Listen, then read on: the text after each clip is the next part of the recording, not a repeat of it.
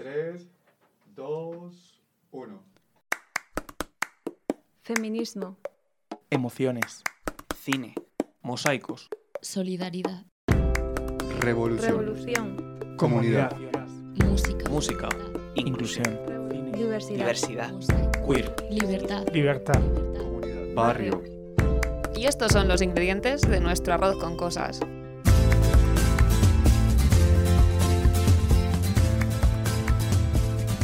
Hola, buenas tardes a todos. Bienvenidos un día más a un programa de Arroz con Cosas. Hoy hablaremos de drag queens y para ello, como siempre, tenemos a nuestros colaboradores habituales, Andrés, Chris, Pelayo y también a David en técnica. Comenzamos con un himno que todo el mundo conoce, Born This Way, de Lady Gaga.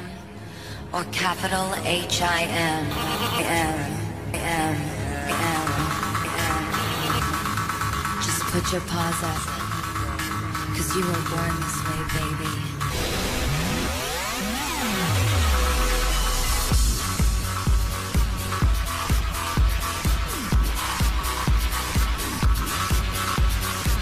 My mama told me when I was young, we're all born superstars. She rolled my hair, put my lipstick on, in a glass of purple dry. There's nothing wrong with loving who you are, she said, cause he made you perfect, babe. So hold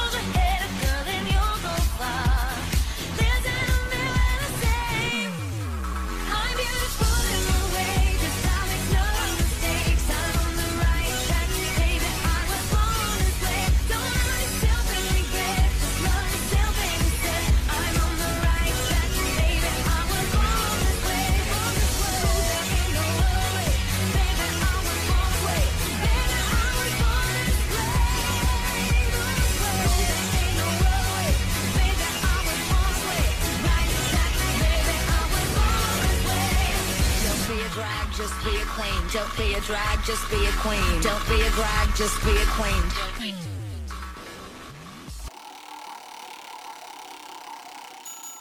Trivialidades. Como siempre, lanzamos una pregunta para romper el hielo.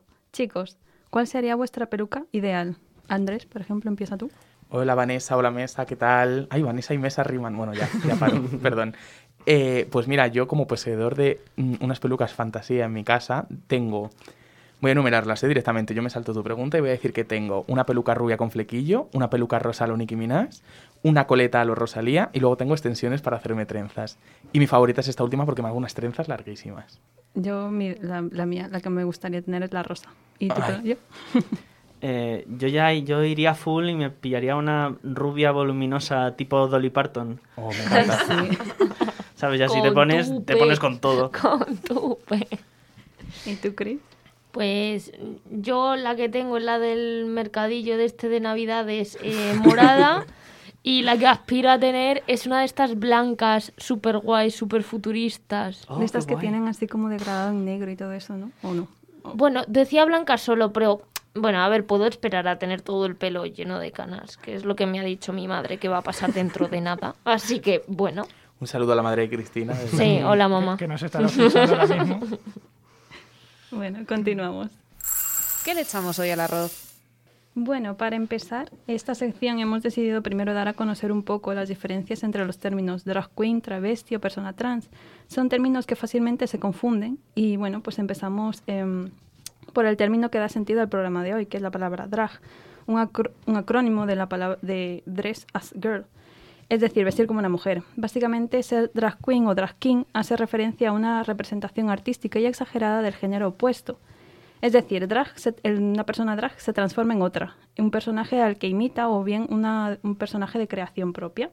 Por otro lado, tenemos los travestis, que es una persona que en algún punto de su vida decide vestirse y adoptar eh, formas del otro sexo, ya sea por diversión o porque le gusta transitar entre lo femenino y lo masculino. Esto no interfiere en su identidad o género, eh, de género perdón, y ni en su sexualidad. Y por último estarían el transgénero y el transexual, que son términos que se confunden bastante. Y la primera hace referencia a una persona que no se siente identificado con el sexo con el que nace. Por ello se encuentra en proceso de transición, aunque según algunas fuentes, algunos casos no sienten la necesidad de concluir el cambio. Por otro lado, las personas transexuales son aquellas que sí sienten la necesidad y la obligación de cambiar de sexo para poder vivir con plenitud y su vida como tal, ¿no? Em, es decir, son personas que se sienten atrapadas en el cuerpo de una persona con la que no se identifican, por tanto, su mentalidad, su personalidad, su ser no coincide con el sexo biológico. Esta persona realiza la transición y la alcanza por completo. Em, es decir, cambia sus genitales y realiza un proceso hormonal que corresponde con el sexo al que aspira. Cabe decir que aquí en ningún término eh, la orientación sexual es eh, clave. O sea, no puede ser un travesti, puede ser travesti gay, travesti heterosexual, lo que sea, ¿no? Y eso, chicos, antes de documentaros, eh, ¿sabréis saber diferenciar estos términos? Yo sí que sabría, porque es verdad que creo que, bueno, este tema me interesa desde hace desde hace bastante tiempo y entonces sí que sí que es este tema. De hecho quería hacer un apunte que es que travesti también se llama eh, las drags eh, de la escena española más clásicas, más antiguas, pues yo que sé, La Prohibida, Supremo, demás, sí que se llaman a sí mismas travestis. De hecho, ella dice que drag queen es un término demasiado americano para ellas, lo que ahora significa drag queen, porque es verdad que se inventó en el teatro isabelino con Shakespeare.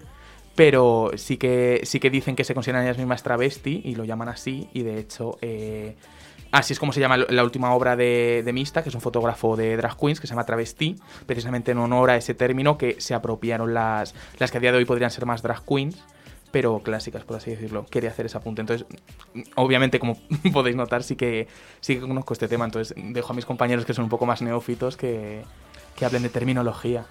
Pues yo, la verdad es que no, no sé si habría tenido muy clara la, muy clara la diferencia entre drag, drag queen y travesti, por ejemplo, Hmm. hasta que me documenté, que por cierto voy a confesarlo, creo que es en exactamente la misma fuente que Vanessa. Que no había tampoco muchas fuentes donde... No, no, no, en que expliquen bien la diferencia no las hay. Sí. Y, y eso, pero no, son términos que, es- que se confunden se confunden bastante y yo creo que también porque falta mucho conocimiento en la sociedad pues sobre, sobre drag queens. Totalmente. Y bueno, yo también quería hacer un apunte a esa fuente. Me parece que está un pelín desactualizada en el término que dicen que al final ser drag es ser el sexo opuesto. A día de hoy, ser drag es la hiper la hiperpersonificación o no tiene por qué ser personificación. Yo he visto a drags eh, que se especializan en hacer de animales, en hacer de objetos, en hacer de monstruos. O sea, quiero decir, no es simplemente cambiar al sexo opuesto, sino que el término drag engloba lo que es la hiper el hiperhacer algo, el hiperinterpretar Sí, algo. es más, perdón Chris, Nada, es, nada. es más performar un género, eh, representarlo a veces eh, desde la exageración. Hmm. Porque, por ejemplo, hay un, hay un grupo, hay una boy band de drag kings que se llama Queer Dad, que por ejemplo, muchas de ellas son mujeres que son drag kings, Sí. pero también hay hombres que son drag kings. Sí, totalmente. Y, no, y- y no, no hacen ese, ese, esa transición, o sea, ese viaje hacia el género opuesto, digamos. De hecho, se les llama a esas personas, se, se les suele añadir el adjetivo de bio, en plan bio, bio, pero en, inglés, ah. bio, bio queens, bio kings, porque biológicamente se corresponden a lo que están representando. Eh, pero luego, pues, obviamente hay muchos. Quiero decir, la terminología da un poco igual, al final todo es drag, ¿no? Y. y creo que es lo creo que es lo importante de esto que al final la diversidad que no se queda simplemente en un discurso de no es que son hombres que se ponen peluca o que Mm. se visten de mujer cosa que se dice en muchos colectivos tanto machistas como autodenominándose a sí mismas feministas de decir no es que es un hombre con peluca incluso diciéndoselo a las mujeres trans cuando eh, no es eso para nada Bueno, eh, estoy totalmente de acuerdo con lo que habéis dicho. Y aparte es que, bueno, informándome, es verdad que sabía mucha, muchos términos, pero lo de que drag queen es literalmente una sátira y una un hiperhacer algo, da igual lo que sea, no hace falta vestirse de mujer necesariamente, no, es hacer una sátira y de hecho me enteré que Killer Queen se llama, eh, hizo de, Ayu- de De Ayuso. Ayuso, en plan, claro, eh, sátiras políticas, sátira de cualquier tipo, o sea que está muy enlazado con pues con la noche, con un hombre que se viste de mujer y baila en un bar, en una discoteca por la noche y realmente es pues un al final es arte, al final es bueno, hacer una escena, prepararte un papel y, bueno, para mí el que especificasen eso fue importante porque yo lo enfocaba todo a baile, a cante y... Claro, al final dentro del colectivo drag, sobre todo drag queen, porque al final los drag kings, por, por desgracia, pues de nuevo, en cuanto es la mujer el papel protagonista, que es eh, una suele ser, o sea, drag king como término paraguas, eh, suele ser, vamos, como término paraguas, no, como simplificándolo mucho, suele ser mujeres que se, eh, que se draguean de, a, lo- a lo masculino, se Mm. hipermasculinizan. Entonces, pues de nuevo, colectivo oprimido, mujeres, pues se está desarrollado menos. Pero dentro del colectivo drag queen sí que hay un montón, un montón de géneros. Pues está la comedy queen, pues es la reina de la comedia. También está la pageant queen, que es un poco la reina pasarela. Luego está lo que se dice que es fisi, es decir, que, que pasan muy bien por mujeres. Luego también está... eh, yo que sé, las que son más monstruos, las que son más, pues lo que dices tú, hacen más sátira social, las que simplemente lo hacen por, por vestirse de- por vestirse y parecerse más a mujer, quiero decir, el, el abanico es muy amplio. Claro. Eh, yo he de reconocer que yo no tenía mucha idea sobre este tema. Y si tuvieras que recomendarme tú, sobre todo Andrés, eh, algún espectáculo de drag eh, o algún show que ha- hayas visto en directo o así. Pues obviamente voy a decir que todos veáis Drag Race. Hombre, un Eh, clásico. Un clásico. Quiero decir, no es la representación de todo el drag. O sea, hay muchas, muchas concursantes de, de Drag Race que son buenísimas drags fuera del programa y sin embargo no entran en los moldes del programa. No nos olvidemos que esto al final es un reality. Sí. Si entras bien en el molde del reality, te quiero decir, aquí- ahí lo que buscan es una Lola Flores, que cante, que baile, que actúe, que, que te pinte, que escriba poemas, que todo lo haga bien, ¿no? En plan, emulando a Maya Montero. Eh, pero eh, no quiere decir que fuera no busquéis vuestros propios espectáculos drag. Yo, como me enfoco a Madrid, sí que os recomiendo mucho pues que, que vayáis pues por Chuecas. Es que quiero decir, en, cualquier, en casi cualquier lado hay de todo, pero vamos. eh, si me tengo que enfocar mucho, que vayáis al bar Banarama, que es así como el, el local donde más espectáculo drag seguramente encontraréis. Y también proyectan Drag Race. Y nada, que, que veáis y sobre todo que veáis mucho mucha red social, sobre todo. Proyectan Drag Race, hacen sesiones de Sí, sobre todo con, visionados de Drag Race. Sí, sobre todo con Drag Race España y Claro. suelen invitar a las reinas que, que, que, están en ese programa, vamos, las invitaban a menudo y muy, muy guay, porque estás viendo el programa con la persona que no sabe si va a ser la expulsada en ese programa y dices tú, Dios mío, cómo reaccionará. Pero, pero sí, sí, hacen visionados los... En, este caso en España lo emiten los domingos a las 8 de la tarde, así que pues los domingos a las 8 de la tarde lo emitirán, vamos, lo, empieza a emitirse el 27 de marzo.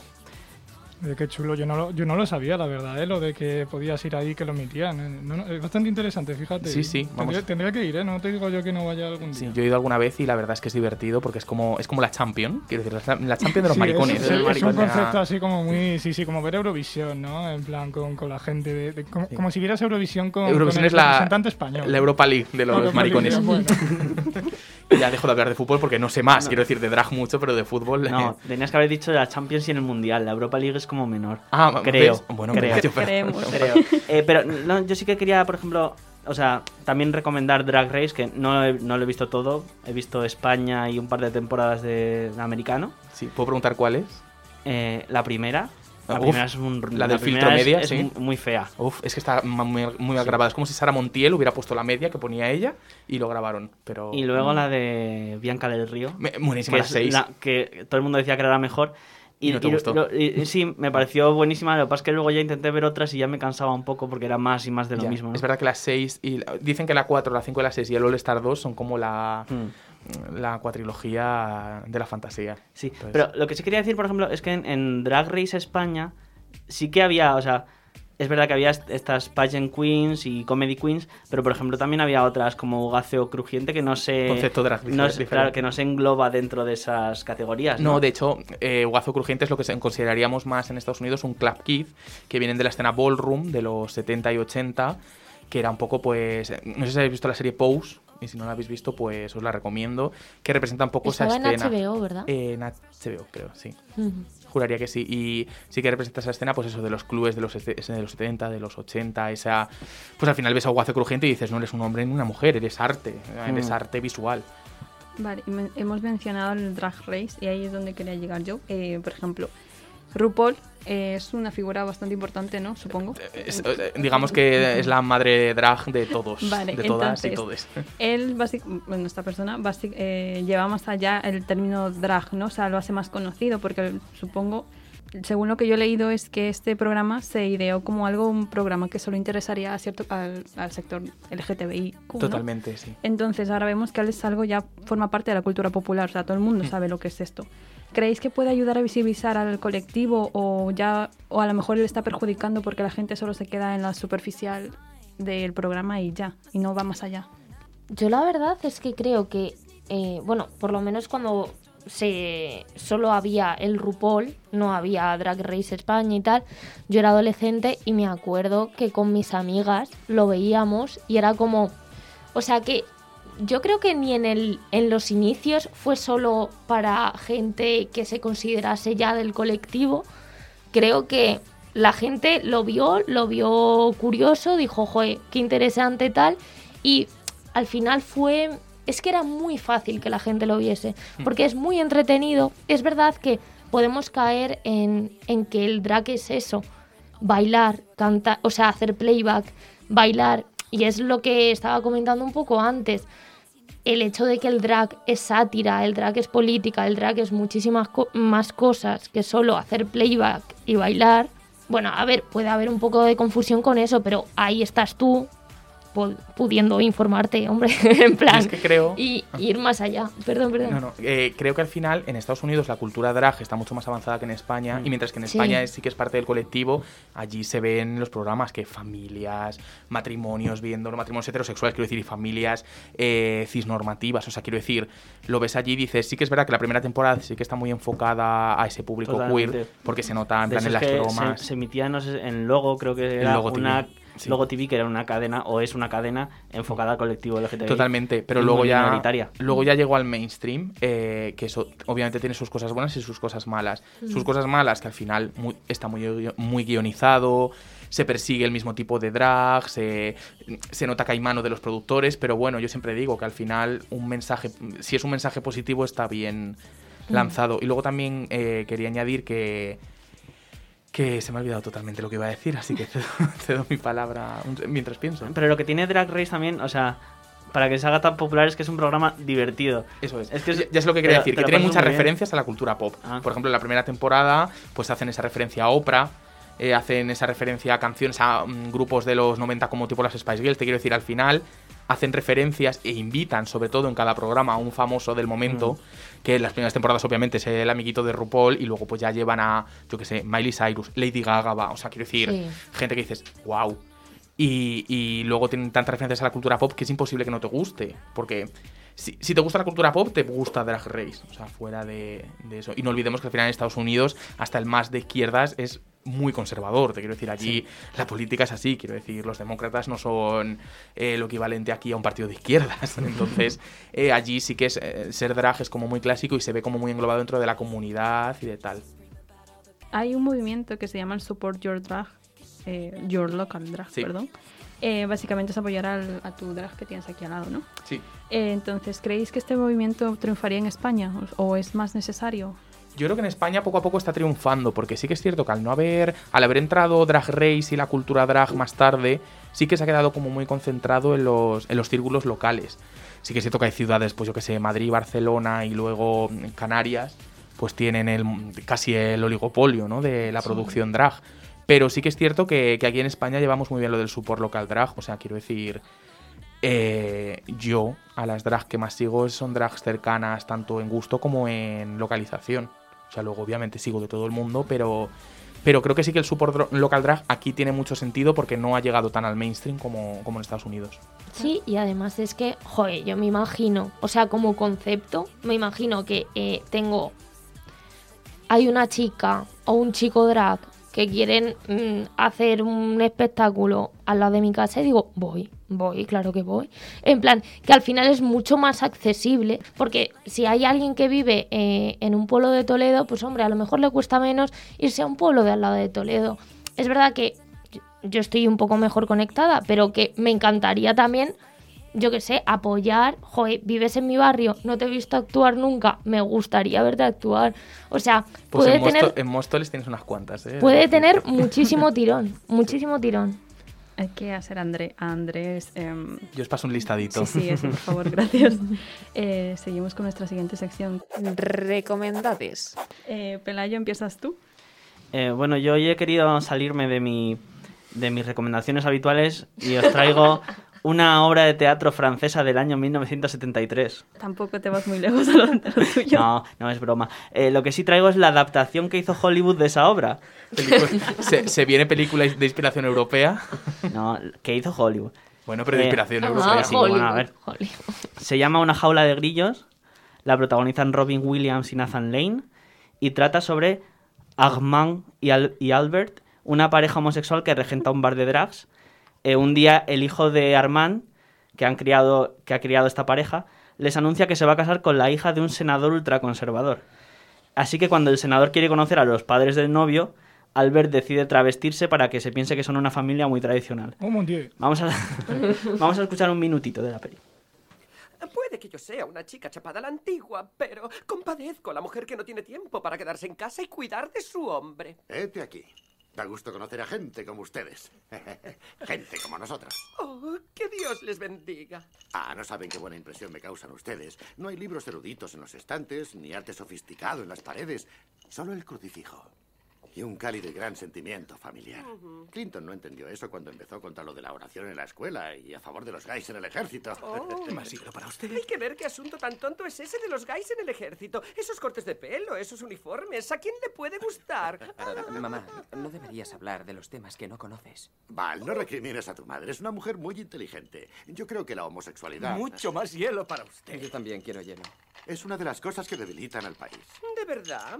¿Sabe? Eso también creía yo hasta que descubrí que Alejandro Magno era marica. A propósito de gays en el ejército. Eh, bueno, no esperéis grandes reivindicaciones políticas. Es una de esas comedias para ver un domingo después de comer. Pero me parece bastante curioso cómo en el año 96 se hablaba con normalidad de un montón de cosas que igual ahora mismo te pueden costar una denuncia de la Asociación de Abogados Cristianos, ¿sabéis? Eh, Sí, por desgracia no hemos avanzado tampoco tanto, ¿no? Parece que nos hemos quedado un poco anclados hace 20 años. El siguiente sería David. Bueno, pues yo eh, os traigo una cancioncita, ¿verdad? Para variar, de, en este caso, de las Nancy Rubias, que, pues, si no lo sabéis, es el grupo de Mario Vaquerizo. Y, pues, se titula la canción Peluquitas, así que así un poquito una musiquita animadita para subir el ambiente.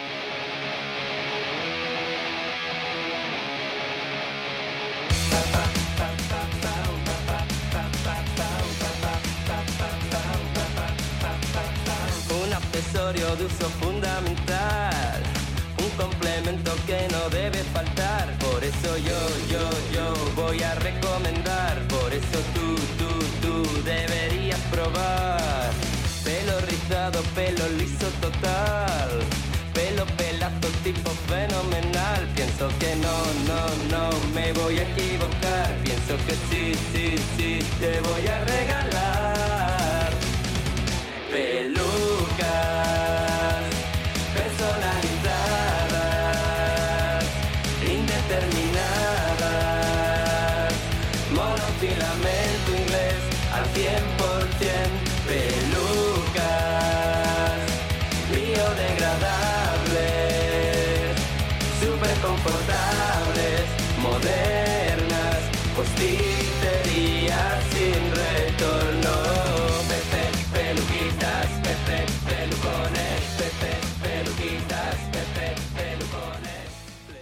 Bueno, seguimos. Eh, Andrés, ¿tú recomendades? Pues yo voy a recomendar un libro que es un poco una biografía, reportaje, entrevistas a diferentes drag- drags del panorama español.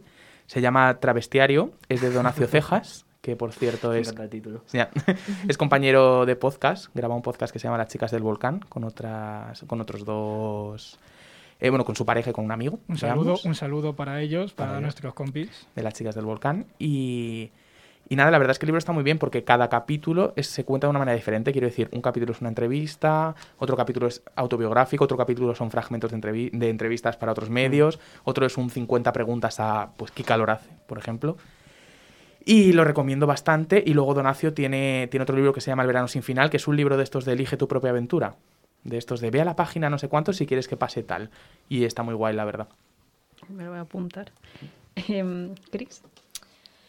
Pues yo quería recalcar un poco lo de la gala drag de Canarias, de Las Palmas, porque me llamó muchísimo la atención cuando fui que era algo súper visto por todas las familias, en plan, que no era algo que tú veías porque te gustaba RuPaul y decías, venga, voy a ver otro espectáculo más relacionado. No, no, es que eh, en las Canarias es que lo ve todo el mundo. Y lo que ha comentado antes Andrés, en plan, lo ven eh, familias eh, con padres heteronormativos, no sé si está bien dicho, pero Bueno, sí, fa- familias tradicionales. familias tradicionales, no tradicionales, lo ve todo el mundo, pero porque es que lo peta, o sea, y es un espectáculo que ven los padres con sus hijos y es súper normal. Es como ver Eurovisión. Sí, yo solo diré que el drag canario siempre está representado además en Drag Race, por suerte, en las dos últimas temporadas con drag seglas, que además siempre utiliza elementos religiosos en sus en sus trajes. A lo mejor os suena de hace unos años la gala drag, que fue vestida de la Virgen y del Niño Jesús, y fue una movida Sí, sí, tochísima. sí, yo de eso me acuerdo. Y pues obviamente abogados cristianos y etcétera se le echaron encima. Y solo Vaya. digo pues que este año la apoyéis mucho porque dice que en el programa va a enseñar mucho de esta simbología religiosa. Y a mí me parece muy bien que tenemos, eh, somos muy ofendiditos cuando usamos lo suyo, pero ellos se pueden meter con todo el mundo, así que bueno. Claro, que, que también es como, sí, respetamos, pero respetamos todo, ¿no? Y respetamos que nos parezcan bien unas cosas y las otras. Nos remitimos a nuestro programa de tolerancia para, Tolerancia. para seguir con este tema. No, pero eh, además me llamó mucho la atención cuando vi cuando vi eh, Drag Canario, joder, Drag Canario. Drag canario, sí. Drag Canario, eh, que vi a una chica y yo nunca había visto una chica hacer drag. Y la vi en plan con el pecho descubierto, tal, no sé qué. Una chica cis, dices, ¿no? O sea, quiero decir que, que era chica, No lo sé, era Vale. chica, biológicamente era chica. eh, chica cis. sí. Vale. yo, por favor, corrígeme todo lo que No me te tengas que corregir. Pero eso, vi a una chica, bueno, cis, y yo dije, vale, que es que esto no es un nicho solo para hombres que hacen drag, que tal. Digo, vale, vale. Y a mí ahí se me abrió un mundo, la verdad. Pónmelo para llevar.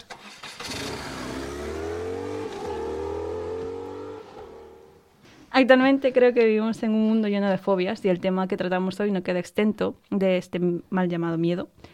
Y el colectivo LGTBIQ se enfrenta cada día a esta lacra, ¿no? Eh, pero, y quiero centrarme en un término que acabo casi de conocer, que es la plumofobia, que consiste en el rechazo y la discriminación hacia hombres eh, percibidos como afeminados.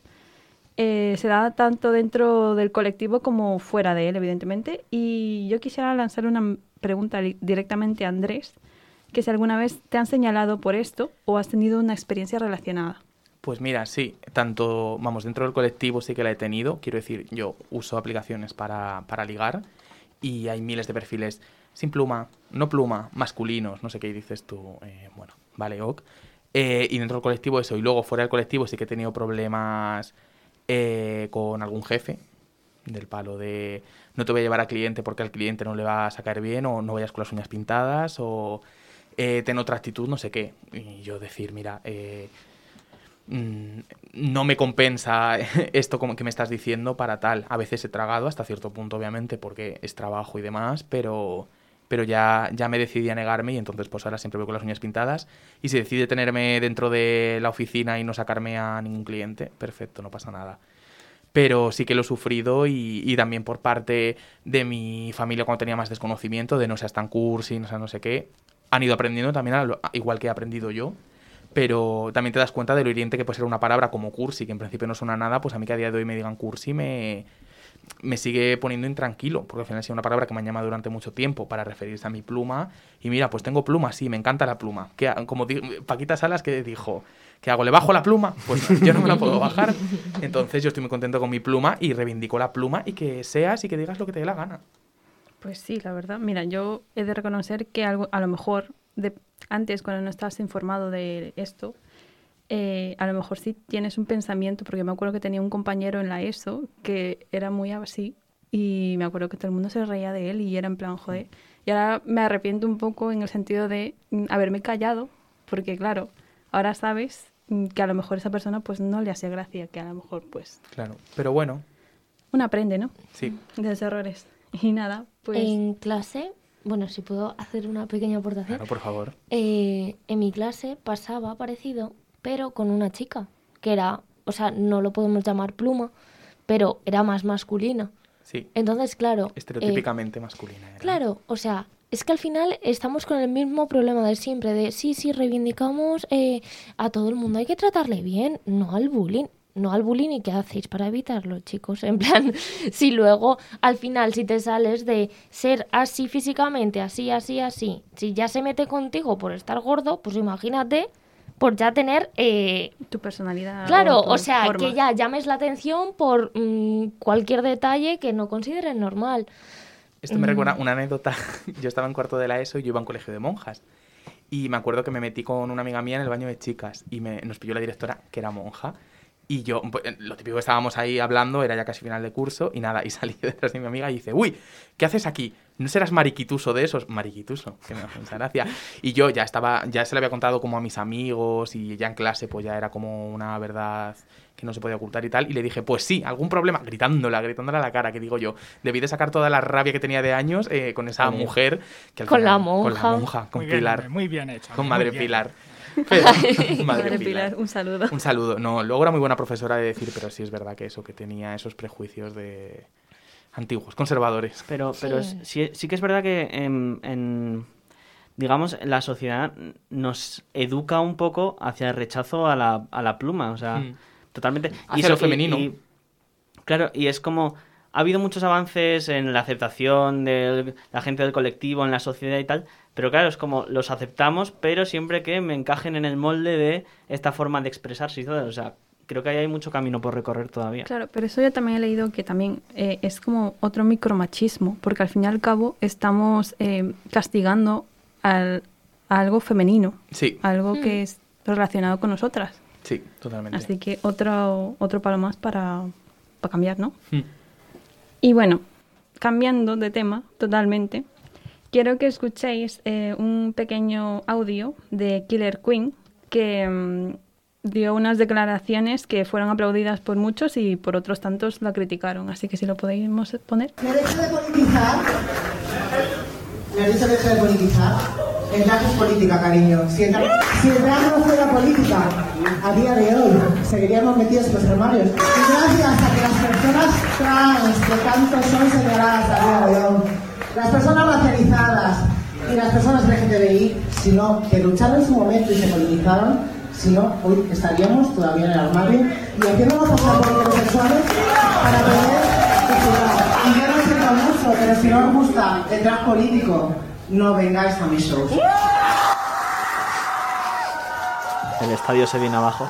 Sí, sí, o sea, me encanta, me encanta el... ¡Ah! Gallina de piel.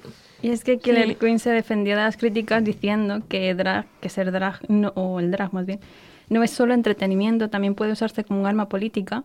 Y a lo mejor aquí no estamos tan acostumbrados a ver drags eh, relacionarlo con la política, ¿no? Porque, por ejemplo, vi que en Estados Unidos, eh, una, en RuPaul, eh, se hacía mucha apología. Por ejemplo, en la temporada 12 se animaba muchísimo a votar para, Sí. evidentemente, en contra de, De Trump. hecho, es curioso porque eh, en la 4, la 8 y la 12, coincidiendo con las elecciones estadounidenses, siempre hacen un programa que todas hacen como estereotipos de la política, pues la política de Wisconsin, la política más conservadora de Texas, la política más liberal de, de San Francisco, pues, y siempre hacen como, como ese, ese capítulo especial cada temporada que coincide con elecciones. Yo considero que sí que, que el drag es político, pero porque el drag es una forma de expresarte como tú eres y todo eso es política. Mm. Quiero decir, es una forma de expresarte, seas marica, seas bollera, seas, eh, seas de cualquier mm, letra del colectivo, eh, seas trans, seas cis, seas diferente, seas queer. O sea, a día de hoy el drag es política porque entra dentro del imaginario de las personas y tiene que defenderse desde una posición política. O sea, que pueda ser lo que tú quieras ser. Claro, y aparte también siempre han estado presentes en todas las, en todo, yo creo, en todo... Sí, em, manifestaciones eso, y más. Junto a las personas trans, siempre han sido las primeras abanderadas de, de la lucha. Quiero decir, desde Stonewall, que es como lo más sonado, hasta las manifestaciones eh, del orgullo crítico y las manifestaciones que ha habido para reivindicar derechos, pues desde el matrimonio igualitario además.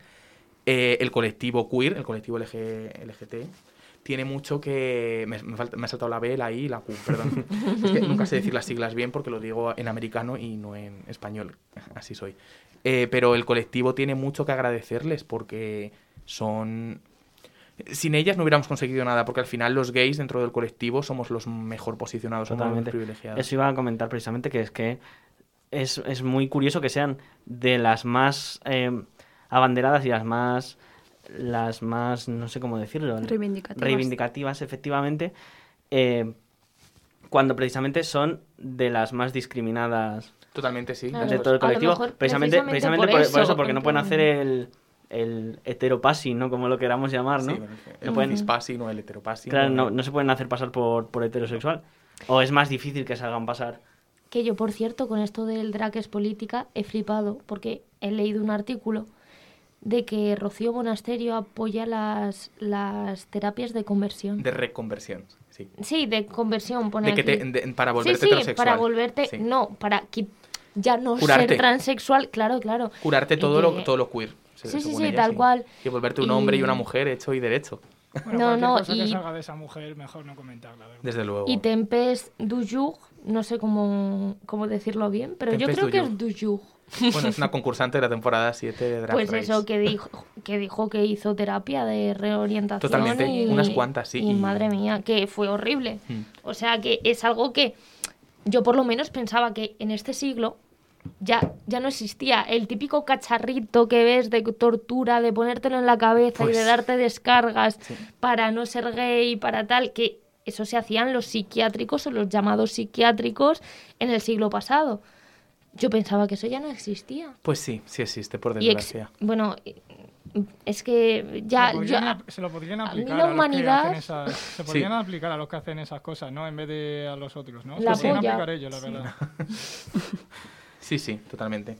También quería preguntaros si se puede ser drag y ser de derechas, por ejemplo. O sea, poder se puede porque hubo una polémica con las elecciones, estas elecciones que Ayuso lanzó apresuradamente cuando le iban a hacer una moción de censura, pues eh, Chumina Power, que es una drag queen mítica de Chueca, salió acompañándola en... Hicieron un vídeo por toda Chueca, de- en plan Isabel Ayuso, amigo de los maricones, cuando luego de repente recortó todas las ayudas, pero bueno, eso fue después. Sí, luego pactamos con Vox, Sí, pero... y la, y la acompañó, la acompañó Chumina Power diciendo que agradecía que no hubiera cerrado la hostelería durante la pandemia.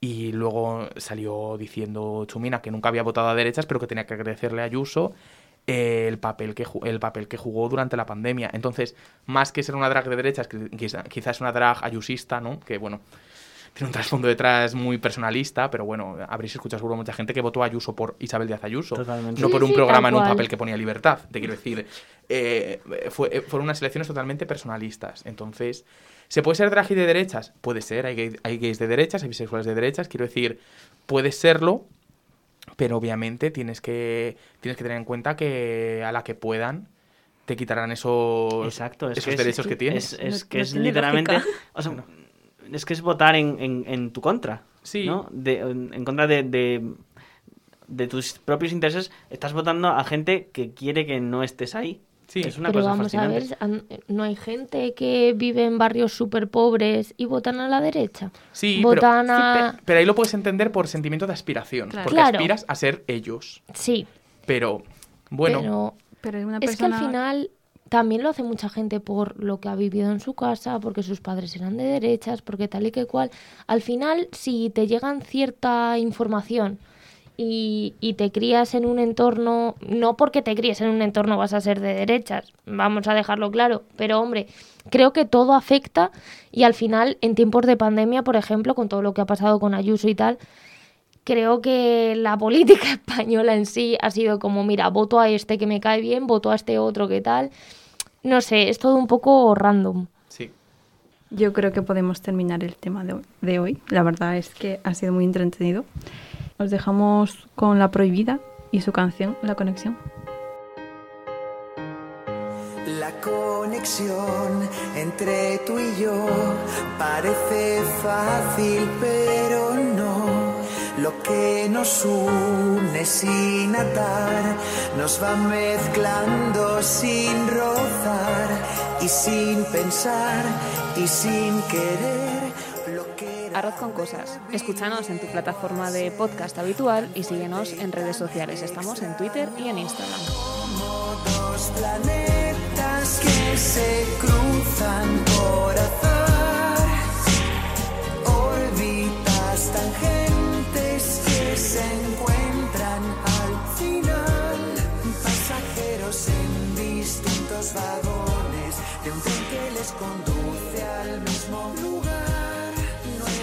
habitantes de otra metrópoli.